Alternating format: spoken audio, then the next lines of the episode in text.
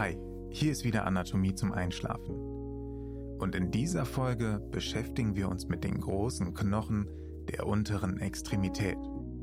Heißt, wir besprechen Femur, Tibia und die Fibula.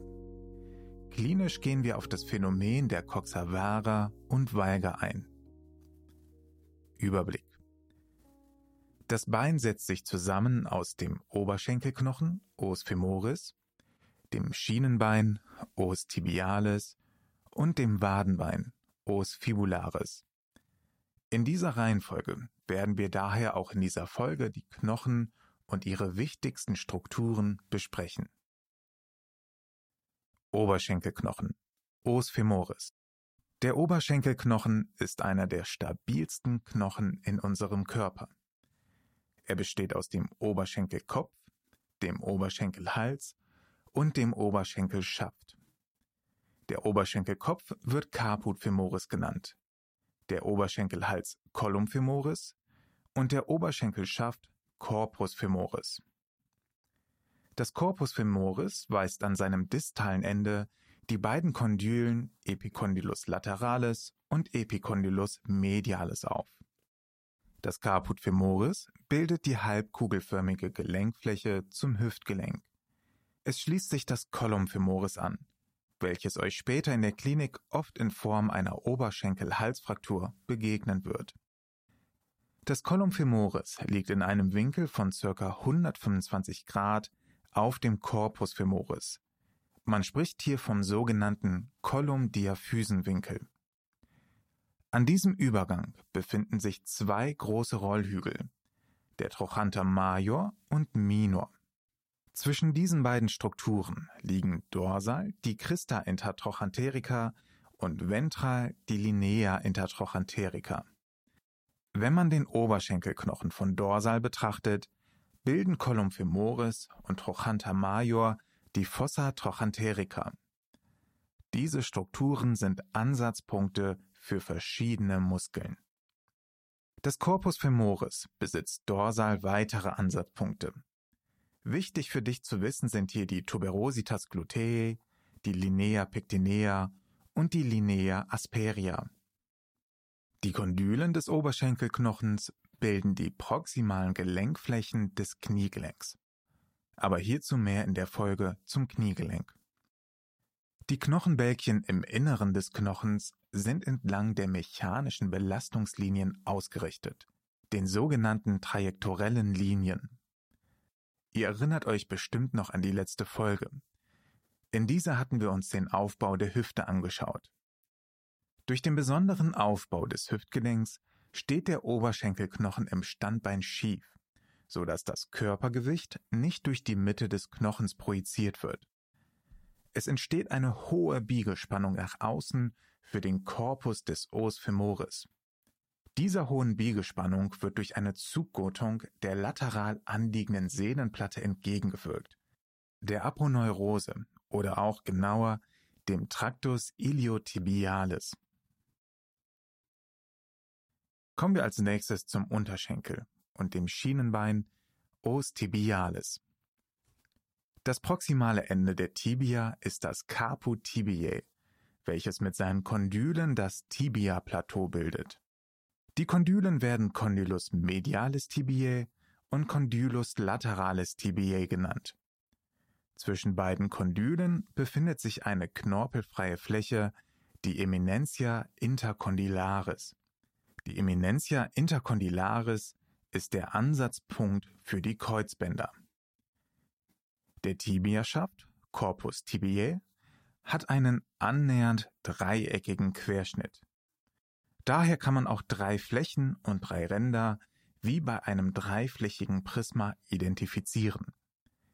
Die Flächen werden Fascies medialis, Fascies lateralis und Fascies posterior genannt.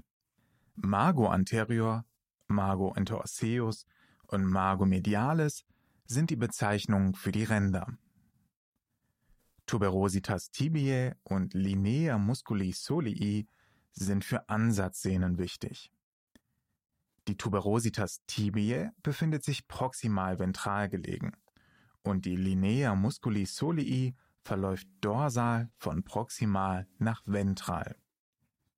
Am distalen Ende befindet sich der Malleolus medialis, der den medialen Teil der Malleolengabel bildet. Die Malleolengabel ist ein Teil des oberen Sprunggelenks. Dazu aber mehr in einer anderen Folge. Wadenbein Os fibularis Das proximale Ende der Fibula besteht aus dem Caput fibulae und dem Corpus fibulae. Auch hier lässt sich ein dreiflächiges, kleineres Prisma erkennen, sodass bei der Fibula auch drei Flächen identifizierbar sind. Wir sprechen hier von der Fascies medialis, lateralis und der Fascies posterior. Distal bildet der Malleolus lateralis der Fibula den lateralen Teil der Malleolengabel. Damit das Wadenbein und das Schienenbein zusammenarbeiten können, sind sie proximal über ein straffes Gelenk, eine Amphiarthrose, verbunden. Distal sorgt eine bindegewebige Bandstruktur und weitere Bänder für Stabilität. Man spricht hier von der Syndesmosis tibiofibularis. Klinik Coxa valga und Vara wir haben eben den Kolumdiaphysenwinkel des Femurs besprochen. Zur Erinnerung, das war der Winkel zwischen der Hauptachse des Oberschenkelhalses und der Längsachse des Oberschenkelschafts. Wenn dieser Winkel kleiner als die physiologischen 120 Grad ist, dann spricht man von einer Coxa vara. Diese kann durch eine zu hohe axiale Belastung, beispielsweise bei einer Rachitis, entstehen. Eine Rachitis ist ein gestörter Einbau von Calcium und Phosphat in den Knochen. Ursachen hierfür können zum Beispiel Vitamin D-Mangel sein. Bei einseitiger Coxa vara erkennt man klinisch eine Beinverkürzung. Auch das Trendelenburg-Zeichen kann durch die verschobene Stellung von Trochanter major und minor positiv ausfallen. Coxa valga eine Coxa valga liegt vor, wenn der Kolumdiaphysenwinkel größer als 140 Grad ist. Bei Neugeborenen und Kleinkindern ist durch die fehlende oder geringe axiale Belastung eine Coxa valga physiologisch. Bei Kindern und Erwachsenen dagegen nicht. Bemerkbar macht sich eine Coxa valga durch auftretende Leistenschmerzen. Das war unsere Folge zu den großen drei Knochen der unteren Extremität. Fassen wir das Wichtigste noch einmal zusammen. Erstens. Der Oberschenkelknochen ist der stabilste Knochen in unserem Körper und wird in drei Anteile unterteilt. Caput, Column und Corpus. Durch seine Struktur besitzt er eine große Ansatzfläche für Muskeln. Zweitens.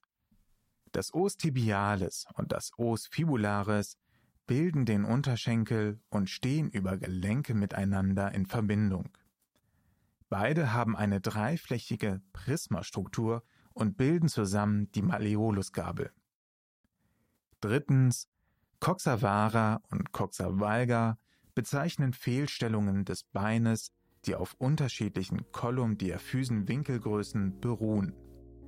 Dabei bezeichnet Coxa vara den Winkel unter 120 Grad und Coxa valga den Winkel über 140 Grad.